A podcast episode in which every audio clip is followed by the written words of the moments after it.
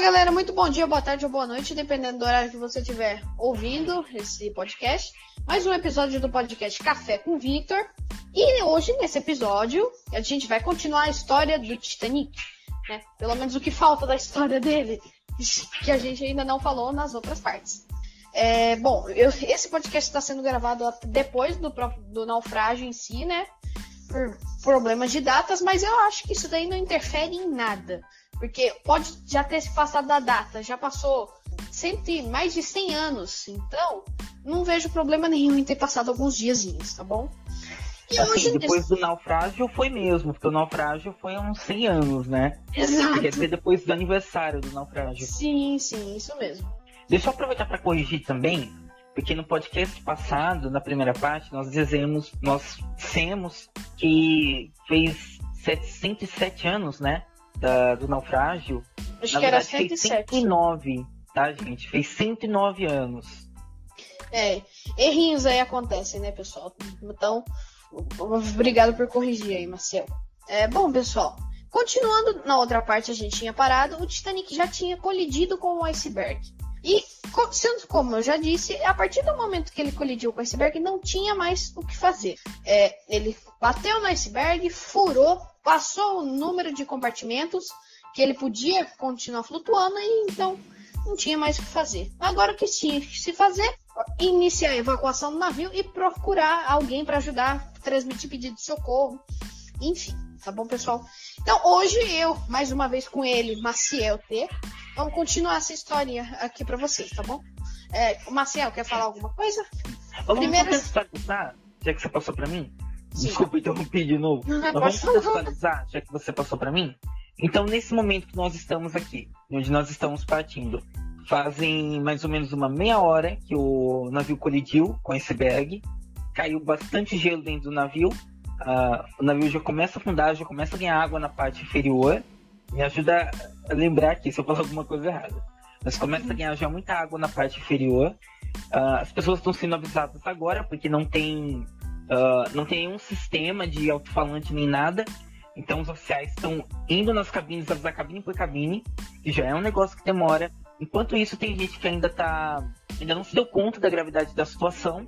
Tem algumas crianças no convés, no convés superior, brincando com gelo, jogando futebol com os pedaços de gelo, e a galera tá correndo contra o tempo, né? Esqueci alguma coisa? Não, eu acho que era só isso mesmo. Acho que é o ponto de partida que a gente tem que ter aqui para começar esse episódio. E detalhes, são no momento que a gente está contando a história. Mais ou menos meia-noite 10, passado uns 10, 15 minutos da meia-noite, tá bastante frio naquele lugar. Eu sei que na água, debaixo d'água, chega a menos 15 graus, chega abaixo de zero. Se eu não me engano, acima da água eram 2 graus. Uma coisa assim. Só para só ficar claro de onde que a gente está partindo essa parte aqui. Onde nós paramos antes e onde nós estamos agora. Sim, porque o, o, público pode acabar se confundindo, né? Às vezes não, não, prestou muita atenção, né? Então, é bem importante mesmo de onde o Marcel ter mostrado de onde a gente tá partindo. Obrigado, Marcel. Bom, então, pessoal, como o Marcel já disse, faz mais ou menos meia hora da colisão e mesmo que os passageiros não saibam, a situação é o caos, é o é pânico geral na tripulação do navio. Não pânico assim de desespero, mas é, nesse momento, na altura do campeonato, eles já não sabiam o que fazer. Porque bateu, só que não sabiam se os danos tinham sido graves. Porque a tripulação ainda não tinha sido totalmente avisada. Né? Tava começando a avisar a tripulação agora. Porque é, os altos escalões, né? Como o capitão, o projetista-chefe Thomas Andrews, que estava na viagem inaugural, tinham acabado de avaliar os danos. Então, tava meio que o pânico ali na tripulação. Os passageiros podiam não perceber isso. Mas eu tenho quase certeza que eles perceberam a tensão que tava cerca de uma meia hora depois. Eu tenho certeza que os passageiros perceberam a tensão que tava no navio. Porque era tripulante correndo para lá e para cá, subindo, descendo, é, gente berrando, brincando, é, ali com gelo, né, como o Marcel disse. Então, vamos partir daí, tá bom, pessoal? Cerca de meia-noite 15, né, já no dia 15 de abril, o Capitão Smith, após eles terem feito a reunião ali e visto que os danos eram impossíveis de se consertar, o Titanic ia afundar, ele deu a ordem para que os botes fossem preparados e os passageiros acordados, porque naquela hora eles estavam dormindo, os passageiros. Ordenou que o telegrafista Jack Phillips e o outro telegrafista, que eu esqueci o nome aqui, desculpem, começassem a enviar pedidos de socorro, né? Come... É o Harold Wright, o outro telegrafista, é isso? Isso, isso, Marcel, obrigado. Falei certo? Falou certo. E ele mandou que eles começassem a transmitir pedido de socorro para todos os lados. Só que as coordenadas que eles tinham estavam erradas. As coordenadas que o Capitão Smith estava passando para os telegrafistas, eles é, erravam mais ou menos em 21 quilômetros a posição de onde o Titanic de fato estava. Ou seja, nem as coordenadas eram precisas. Tá certo, em 1912 você não tinha GPS, não tinha, é, vou falar Google, mas é outros instrumentos que se usam na navegação, tá? Então não tinha como ter a coordenada exata, mas a coordenada também não estava tão certa assim, tinha como ser um pouco mais precisa.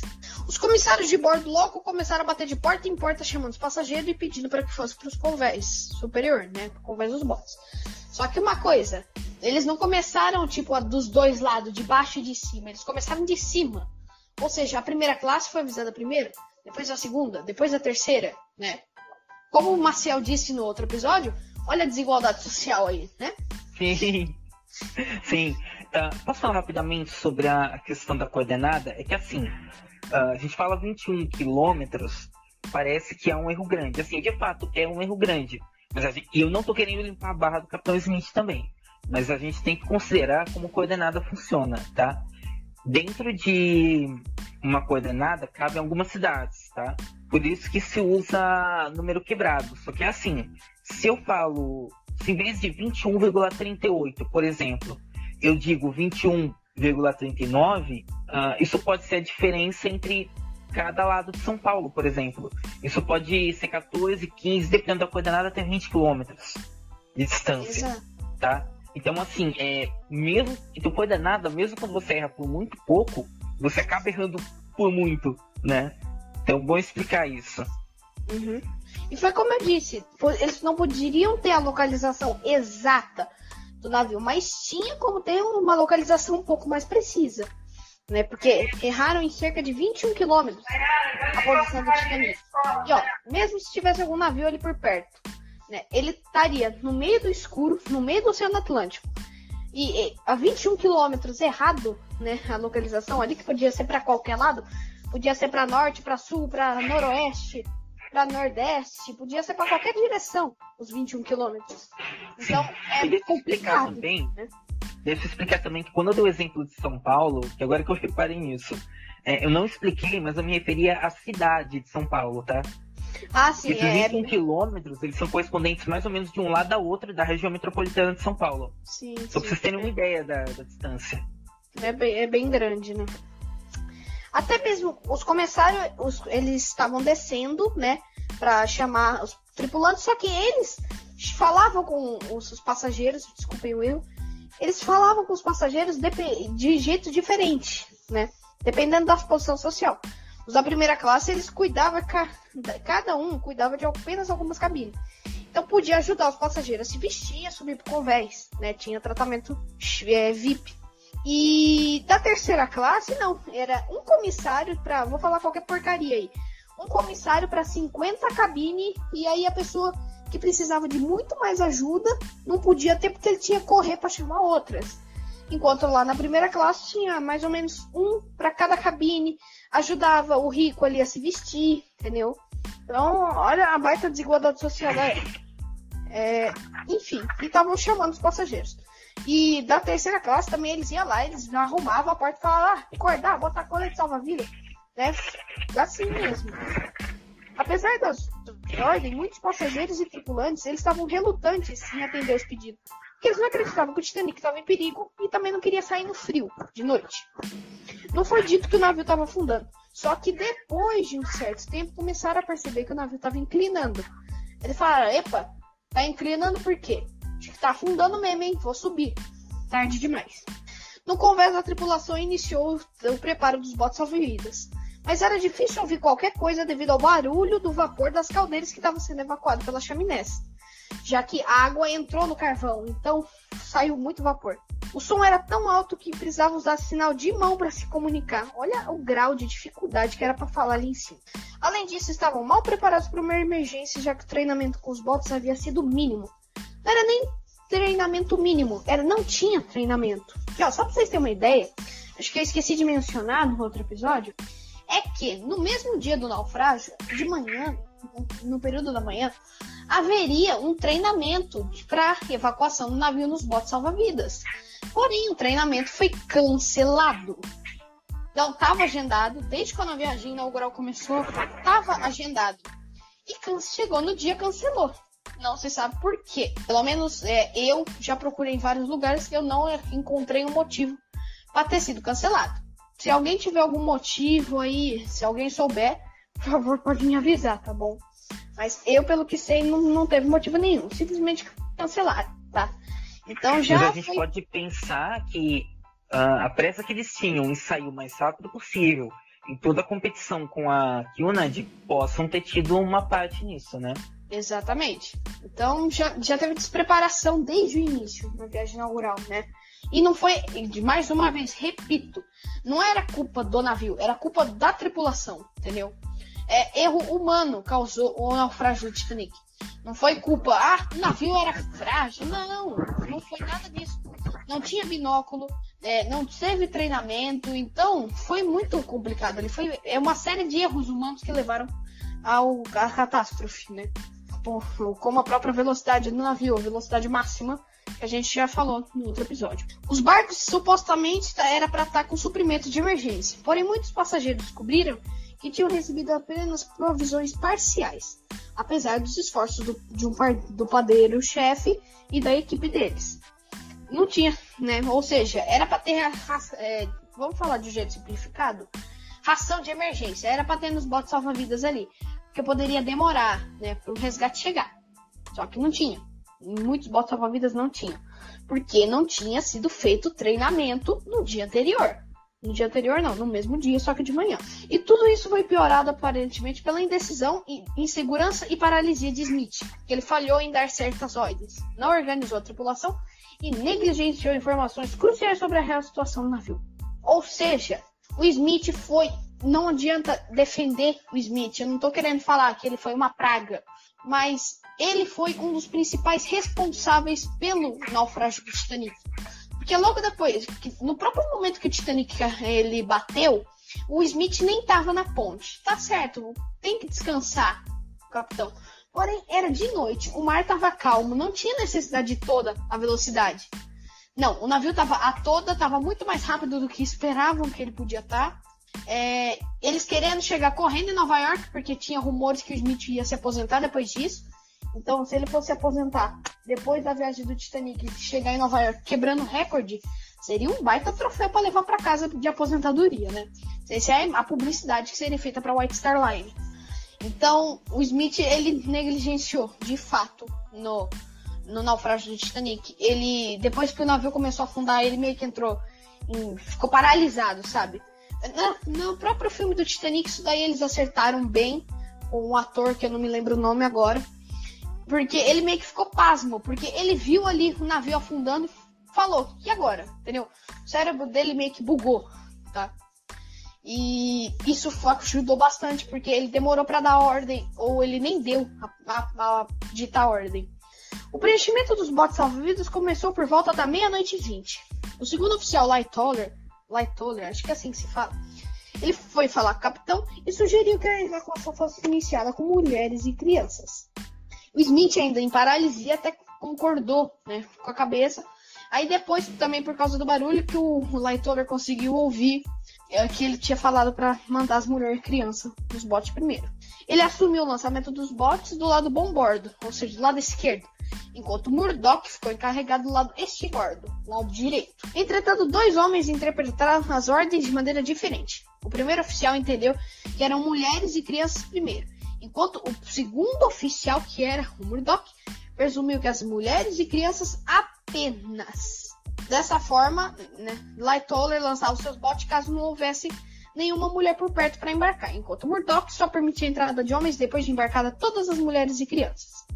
Nenhum dos dois sabia a capacidade exata dos barcos, que temiam superlotados. assim vários botes foram abaixando, foram né, abaixados com menos da sua capacidade total. Só para vocês terem uma ideia, que eu acho que eu já mencionei no outro podcast, é, os bots foram testados na Harlan Wolf, eles com mar calmo, eles poderiam carregar cerca de 74 pessoas, podia se espremer bastante, cabia mais gente ali até. Porque também o mar estava calmo, não estava agitado, podia caber mais pessoas, era todo mundo ficar quieto ali. Mas teve bote salva-vidas que chegou a ser baixado de 74, 75 pessoas, poderia se espremer, chegou a ser baixado com apenas 12 pessoas. Teve um, eu não sei confirmar. Eu já ouvi dizer por aí, não sei confirmar, estava sendo abaixado com seis pessoas. Tinha dado a ordem para abaixar com seis pessoas. E aí falaram: epa, é muito pouco, enche mais um pouco. Porque seis pessoas num bote enorme também é complicado, né, gente? Não sei confirmar. Tem uma outra que eu ouvi. E tem uma outra questão também de que muitos desses botes, uma vez que eles foram soltos para o mar, muitos deles se recusaram a voltar e pegar as pessoas que estavam saltando do navio para a água no desespero. Por quê? Essas pessoas poderiam se apoiar no navio para tentar no barco, perdão, para tentar subir e fazer virar o bote. E aí mandar todo mundo para água. Eles se afastaram o mais rápido possível, a maioria dos botes. Sim, isso é verdade mesmo, tá, gente? É, mas tinha jeito ali. Era só. Tá certo que a pessoa ia estar tá meio que em pânico. Mas te, teria jeito sim de fazer as pessoas, mais pessoas subirem a bordo do barco sem virar o, o, o bote, tá bom? Tinha jeito, mas não quiseram. E os passageiros da primeira classe também, vocês pensam que eles queriam ficar exprimido no bote salva-vida? Que nada, eles queriam ter espaço. Que e outra coisa também que eu esqueci de falar. Rapidinho, Vitor. Outra coisa também que eu esqueci de falar com isso dos bots. Uh, muitas dessas pessoas que pularam, elas estavam com colete salva-vidas. E de noite você não tinha como saber. Quando você cai numa água de menos 15 graus Celsius, você vai morrer de hipotermia em coisa de minutos. De 8, se você tiver uma, um metabolismo mais acelerado, pessoas mais jovens, né? Você pode aguentar aí uns 12 minutos. Então não tinha como saber quem estava vivo ainda para salvar. Tem essa questão também. Mas acho que hum, se tinha alguma pessoa viva ali, ia ter algum tipo de sinal, né? Tanto que teve bote que voltou depois que o navio afundou. E resgatou ali, poucas pessoas, mas resgatou. Poucos passageiros também estavam dispostos a entrar nos botes. E, e o oficial teve dificuldade para persuadir. Ou seja, é, vou usar o exemplo porque muitos passageiros da primeira classe fizeram isso, eles foram um grande problema para embarcar nos botes. Ou seja, o cara era rico, não queria entrar no bote, queria ter espaço, queria continuar no luxo e queria se manter aquecido, queria ter todas as regalias no bote salva-vida pequenininho, né? Olha o, o, o grau de, de, frescura também dos, dos passageiros. O navio estava afundando, a gente morrendo e eles querendo ter espaço, querendo ter luxo num barquinho de nada, né? No, no bote salva-vidas. Que era para eles sobreviverem. Não, queria frescura. E era a maioria de primeira classe, né?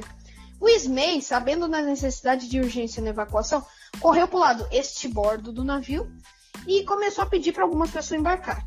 Algumas mulheres, casais e homens solteiros foram persuadidos a entrar no bote número 7, que foi o primeiro a ser lançado no mar por volta da meia-noite e 45, com apenas 28 pessoas.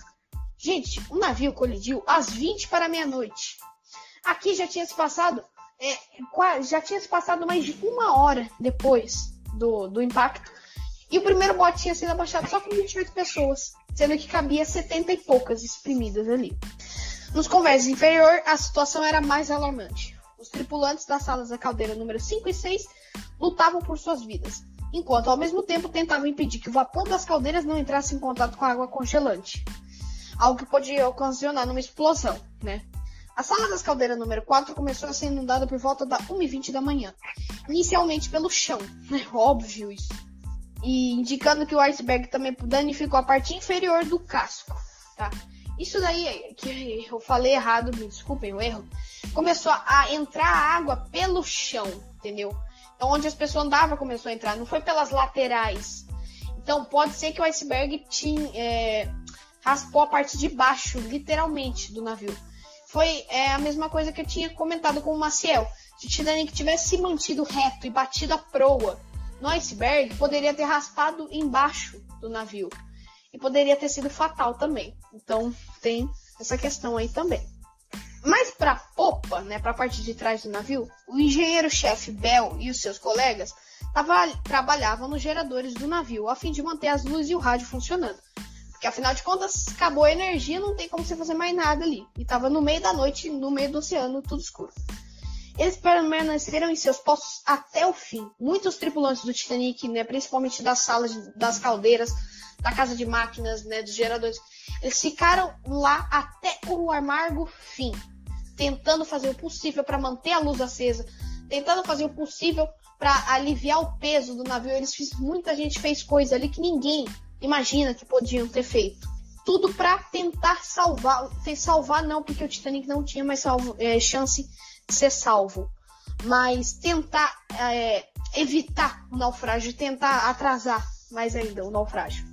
Então, tanto que esses caras aí da, do, da sala de, de, de, geradores do Titanic, vocês têm uma ideia, ele foi inclinando para frente, certo? Então a parte de trás ficou com um bom ângulo erguido. E eles ficaram lá enquanto o navio estava assim, inclinando a cerca de 90 graus ali. Eles ficaram ali o máximo que conseguiram. Só que deu problema, né? O navio rachou em dois. Mas eles ficaram ali até o fim, entendeu? Teve gente que morreu eletrocutada, né? Porque a água entrou em contato com a eletricidade, enfim. Eles ficaram nos postos iluminando o navio até o fim. No convés superior, o lançamento dos botes continuou com o de número 6 à meia-noite 55, só com 28 pessoas. Os barcos continuaram a ser baixados em intervalo de alguns minutos, em ambos os lados. Porém, a grande maioria estava sem lotação total.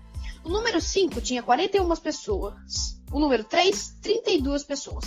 O número 8 com 39. E o bote número 1 com apenas 12 pessoas, de uma capacidade de 40, que era um barco um pouco menor. A evacuação não ocorreu calmamente e alguns passageiros se feriram.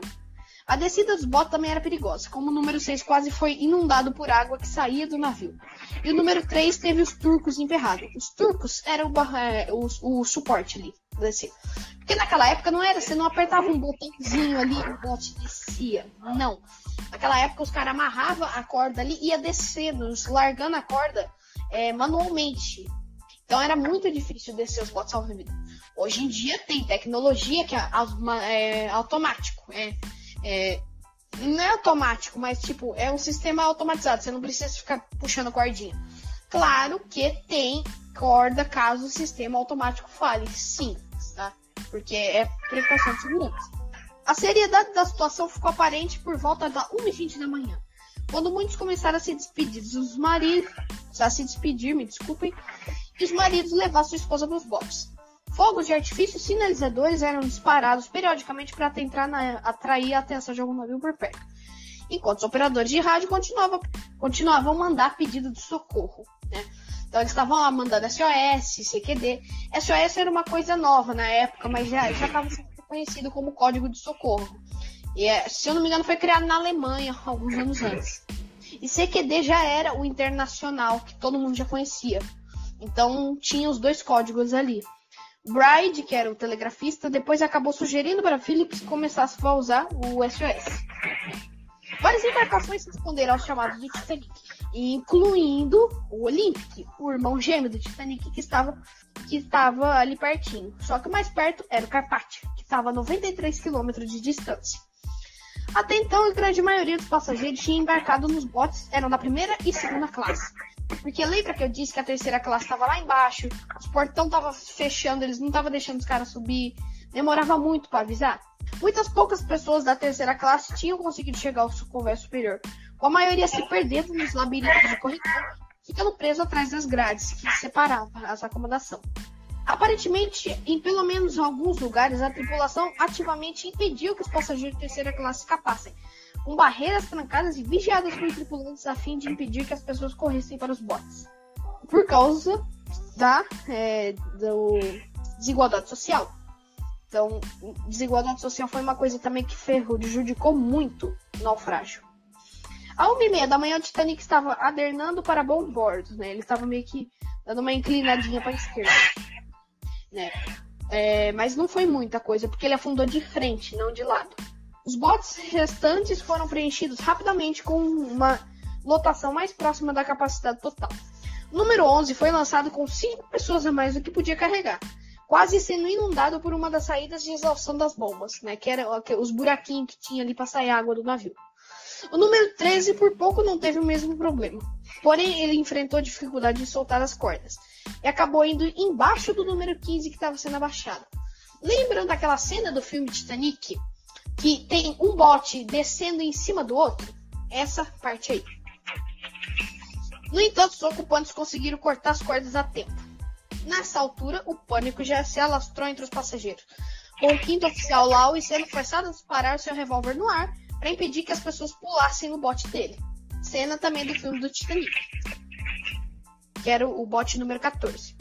O último barco lançado com sucesso foi o desmontável número D, às 2 e 05 da manhã, ou seja, 15 minutos antes do Titanic afundar, com apenas 20 pessoas a bordo, com mais duas pulando nele depois que ele foi abaixado. A água já havia alcançado o convés dos botes e o castelo da proa, né, que é a parte da frente lá, onde tem a ponte, estava submerso. Smith fez uma última inspeção pelos convés, liberou Bride e Phillips né, que era os telegrafistas, suas funções e anunciou para a tripulação. Agora é cada homem por si. Quando se der essa ordem, acabou. Não tem mais ordem, não, não tem nada que possa ser feito ali. É não tem mais hierarquia, não tem mais nada. Não. Se separa tem... tripulação de passageiro, nada. Exato. É cada pessoa por si mesmo. Então, você vai matar alguém para entrar no bote salvo-vida? O problema é teu, que se dane, é cada um por si. Acabou. Não, não tem mais ordem nenhuma ali. Então, depois disso, ficou muito pior a situação, que já era um caos a bordo. A, o ângulo do Titanic aumentou profundamente por volta das 2h15 da manhã, já que a água começou a entrar em parte que estava intacta, né, através de escotilha aberta, né.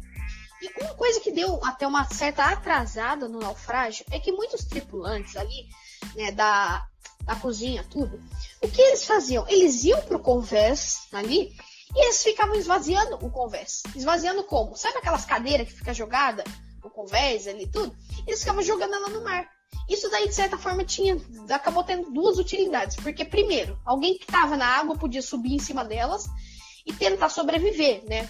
Como aconteceu com o cozinheiro que ficou, encheu a cara de uísque, se manteve o corpo aquecido e ainda ficou em cima de uma dessas cadeiras aí, né? Que era de madeira, então boiava. E outra coisa é que isso, de certa forma, até aliviava um pouco mais o peso do navio. O navio ficava mais leve e isso fazia com que ele demorasse um pouco a mais para afundar. Claro, não foi muita coisa, mas deu uma certa ajudada. Todo o peso a menos no navio contribuiu mais ainda para de, demorar, para ele afundar mais, né? Ou seja, para ganhar tempo. O aumento súbito do ângulo criou uma onda que varreu, parte, que varreu a parte dianteira do convés dos botes jogando várias pessoas na água. Ou seja, até o momento ele estava é, afundando pela parte da frente, só que estava bem devagar. E aí, do nada, ele começou a ir mais rápido, porque chegou num certo ângulo que as coisas que estavam presas começavam a cair, sabe? Você inclina alguma coisa, ela vai cair, certo? Então, começou a pesar muito a parte da frente. E com os passageiros indo para a parte de trás, né? Começou a pesar muito, o navio começou a forçar demais o navio, coisa que ele não estava projetado para aguentar aquela pressão. Então ele começou a inclinar muito rápido. Aqueles que estavam tentando lançar os botes desmontáveis A e B também foram levados pela onda junto com os barcos. A parte de trás do navio se ergueu no ar, enquanto a, a parte da frente ficou totalmente submersa. Com os sobreviventes afirmando terem ouvido um enorme estrondo vindo de dentro da embarcação. Após mais um minuto, as luzes do Titanic piscaram três vezes e se apagaram completamente, deixando todo mundo na escuridão. Já estava tudo escuro na área, só tinha um navio ali afundando, iluminando alguma coisa. E depois que apagou as luzes, você não enxergava nada. O navio estava sujeito a forças opostas extremas. A proa estava cheia de peso, né, né porque estava tudo sendo jogado para a parte da frente, né? E com mais to o todo o peso da água enquanto o ar dentro da popa, né, a parte de trás mantinha ele na superfície, e mais todo o peso dos passageiros estavam correndo para a parte de trás. Então, é a mesma coisa que se aplicar uma coisa maior, um, não, sei lá, um, eu vou dar um exemplo aí, um peso de 15 quilos na parte da frente e um peso de 50 na parte de trás. Olha, só para vocês darem uma entendida. E, por causa disso, o centro do navio começou a ficar com grande estresse né? Porque tinha peso nas, pom nas é, extremidades do navio. Então o centro ficou muito frágil. E como eu disse, o casco não tinha sido projetado para aquele tipo de pressão. Porque ninguém imaginava que isso ia acontecer, né? Então, isso também foi um dos motivos que ajudou o navio rachar ao meio. O navio se partiu em dois perto da terceira chaminé, pouco depois das luzes terem se apagado. A proa permaneceu ligada pela popa, né? As duas partes permaneceram ligadas pela quilha, que é, é, como se fosse a coluna do navio, sabe? Durante um curto período, puxando a segunda parte a um ângulo bem alto antes de se soltar, deixando a popa, que é a parte de trás, flutuando. Ela balançou enquanto vários compartimentos eram inundados até chegar a uma posição quase vertical, onde flutuou de certa forma ali por alguns minutos. Ou seja, para simplificar, ele foi afundando pela parte da frente, chegou um momento que ele rachou em dois. A parte da frente ele afundou na água, e a parte de trás foi puxada e ficou de certa forma vertical ali. Ficou flutuando por alguns minutos e depois afundou. E muita gente pensou que não tinha sido assim, mas depois que encontraram os destroços do Titanic foi confirmado. O Titanic finalmente afundou por completo do, é, às 2h20 da madrugada, 2 horas e 40 minutos depois da colisão. Só que também, é, lembra que o Maciel falou que os passageiros se jogavam na água? Então, o próprio colete salva-vida tinha um certo defeito. Tinha uma espécie de, de, argola. Argola não, tinha uma coisa no pescoço que era dura. Tinha um cilindro, não era? É, uma coisa parecida. Sim, mais ou menos. E ela ficava no pescoço. Quem pulou do alto, bateu na água, deu problema, morreu. Tá? E também muita gente tinha pulado na água ali, só que não tinha se machucado nem nada. Só que elas tentando ali no pânico, no escuro, elas foram para baixo do navio. Né, para baixo. Né, e quando ele rachou em dois, foi bem lá como mostra o filme Titanic. Não tem como mentir, porque nessa parte eles acertaram bem no filme. A parte de trás, ela foi com tudo para cima da água, né? E esmagou um monte de pessoa que tava lá embaixo. E uma, morreu muita gente ali também. É, posso explicar o que eu ouvi falar? Vitor pode, pode me corrigir se é verdade? Com relação a, a isso do, dos coletes salva-vidas. Uh, a história que eu conheço é que havia um cilindro na parte da frente desses coletes. Esse cilindro ele era mais duro, mais rígido em relação a, ao resto do material do colete. E quando essas pessoas pulavam da água, uh, elas pulavam de 30 metros até o nível da água e no momento que elas caíam, a força de empuxo da água fazia força sobre o cilindro para cima e o cilindro, por sua vez, fazia força contra o peito da pessoa. E esse golpe era o que matava algumas pessoas no momento da queda. Exato. Porque a força tá de gravidade que a pessoa caía voltava para esse cilindro e esse cilindro jogava pro peito da pessoa. Foi o que eu disse. É, eu, não sei se, eu não sei se era bem um defeito do, do, do colete salva-vidas o que era. Mas foi um negócio grave. É, e uma coisa que eu também quero esclarecer, não em relação a isso daí, e sim em relação aos pedidos de socorro, é que assim, o Titanic bateu, o Smith deu a ordem ali para mandar os pedidos de socorro. E eles foram emitindo. O Carpathia recebeu, avisou o Titanic e mandou o curso. Foi a velocidade total para achar o Titanic. Né? Foi por lá. Só que ele só chegava a 17 nós. Era a velocidade máxima dele. E, então ele ia chegar cerca de 4 horas depois. Né? O Titanic ia, teria fundado duas horas antes. Né? E então, no momento que o Carpati falou, ó, oh, estamos chegando, vamos chegar em quatro horas, o Titanic já tinha se passado mais ou menos uma hora do, do naufrágio. E outra coisa também, que é, gera bastante, é, de certa forma, meio que intriga na sociedade titânica em relação ao Olympic. Lembra que eu disse ali em cima que o Olympic tinha recebido o sinal de socorro do Titanic? Então, Após receber isso, o capitão do Olympic foi notificado e ele mandou reverter o curso velocidade total na direção do Titanic, cancelou todos os eventos a bordo, eh, fez os passageiros se espremer, preparou o salão, o salão da primeira classe para receber os passageiros ali que estariam aterrorizados. E ele mandou avisar o Titanic, ó, estamos indo para aí. E isso chegou no ouvido do capitão Smith, afinal de contas ele precisava saber disso. E só que após isso, o Smith é aí que gera a intriga, né, que eu disse. O Smith ele mandou o telegrafista o Phillips mandou telegrafar e falar que não era necessário o Olympic vir, que a situação não estava tão grave, estava sob controle, e ele estava preocupado que os passageiros pensassem que o Olympic era um navio fantasma.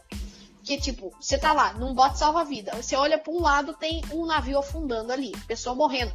Você olha pro outro lado, tem um navio exatamente igual, chegando ali, falando, ó, oh, vem pra cá, a gente vai te resgatar. Né? Naquela época, era 1912, gente, então esse bagulho de fantasma ainda era muito forte. Até hoje é.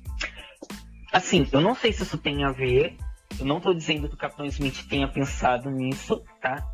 Mas isso me remete muito ao conto do Gil Vicente, do Alto da Barca do Inferno. Talvez, eu não sei, eu fiz uma associação aqui agora.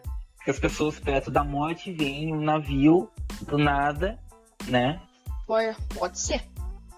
E o Smith ficou preocupado com isso e mandou o Olympic não voltar. O Olympic então recebeu isso daí e o capitão falou: Bom, não precisa, né? Então vamos voltar para a viagem. Que o Olympic ele tava, é, se eu não me engano, ele tava é, voltando de Nova York. Eu não lembro direito se ele estava voltando ou indo para Nova York. Eu sei que o Carpathia estava indo para Europa. E ele mudou o curso para voltar para o Titanic e voltar para Nova York. Mas o Olympic eu não sei confirmar. Como eu disse, história, essa história do Olympic foi confirmada ali pelos tripulantes tudo que eles estavam indo ajudar. Mas essa parte do, da superstição do fantasma, tudo ali, não dá para confirmar. E nisso que tem a intriga na sociedade titânica, tá bom? Mas de fato, o Olympic foi ajudar e o Smith falou: não, não vem. Mas ele continuou retransmitindo pedido de socorro para a costa né, da, dos Estados Unidos e para outros navios ali que podiam estar tá na área. Bem, voltando. Algumas das pessoas morreram quase instantaneamente de um infarto agudo do miocárdio, tá? É, causado pelo repentino estresse no sistema cardiovascular. É, porque tá, o corpo estava, de certa vamos falar assim, quente. Cai na água fria pra caramba. É, te, deu hipotermia ali em outras pessoas. Teve essa questão do cilindro que o Marcel disse, do colete salva-vidas, tá? E imediatamente centenas de passageiros e tripulantes começou a cair no mar, cercado por destroço que tinha se desprendido de um navio e começaram a usar como boia.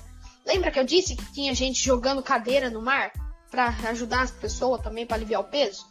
Então, isso daí, muita gente foi se agarrando nisso daí, para flutuar. Outros sintomas, né, outros problemas ali de saúde começaram a se desenvolver, clássico de hipotermia. Tremores extremos pelo corpo, né? Diminuição, enfraquecimento de batimento cardíaco, até ficar inconsciente e, por fim, morrer. Porque a água estava muito fria, era uma noite fria pra caramba. Também no meio do inverno, no meio do Oceano Atlântico, é fogo. É, aqueles nos botes ficaram horrorizados pelo som das pessoas gritando e pedindo ajuda. Porque logo depois que o navio afundou, os botes, o Maciel tinha dito dos botes se afastarem, porque tem um motivo. Porque se o bote está perto e o navio, ele quando afunda, ele suga, né? Então se o bote está perto, suga o bote também, né? Tem a sucção. E por isso que os botes estavam desesperados para se afastar, tá bom? Ô, Victor, é, eu só preciso se corrigir numa coisinha, que é o seguinte, é, você mencionou que era inverno. É, o inverno no hemisfério norte, ele é até janeiro, tá? Me falo memória ah, até janeiro. Sim. É, em abril bem... já tinha se passado o inverno, justamente porque tinha se passado o inverno que as geleiras da Groenlândia, eu imagino que você deve lembrar que eu falei no outro episódio, que as geleiras da Groenlândia soltaram e formaram aquele campo de gelo no meio do Oceano Atlântico, porque tinha se passado inverno e começou a, a ter um período mais quente ali.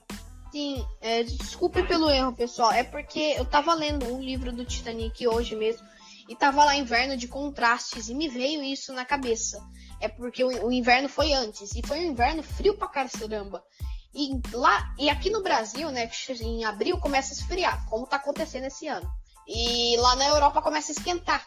E por causa disso teve essa mudança que o Maciel falou, tá? Me desculpem pelo erro. É, e voltando. O povo dos botes começou a ficar aterrorizado por todo mundo pedindo socorro. O terceiro oficial Pittman, no bote número 5, mais tarde afirmou que os gritos traumatizaram ele pelo resto da vida. Também, mas o mais engraçado é, né, de certa forma chega a ser irônico. Se esse cara estava no comando do bote e ficou com aterrorizado, por que, que ele não voltou para ajudar os passageiros? fica a, a reflexão aí para o público. Muitos ocupantes debateram se deviam voltar e resgatar os, os passageiros que estavam na água. Alguns botes estavam perto do navio na hora do naufrágio conseguiu pegar algumas pessoas, como o número 4 e o desmontável número D. Em, outro, em todos os outros, os sobreviventes decidiram contra o retorno, né? Os passageiros da primeira classe metido não queria perder o espaço.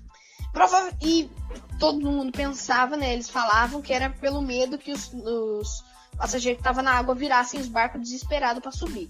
Mas pode ser verdade, né? Mas passageiro de primeira classe que pagou o olho da cara na viagem não ia querer ficar sem espaço ali, né? Como eu já disse, tinha muita desigualdade social. Fala galera, muito obrigado por mais esse episódio. Terminamos aqui o quarto capítulo da série histórica do Titanic. No próximo episódio falamos sobre os últimos momentos da tragédia e as consequências históricas dela no mundo inteiro. Até lá!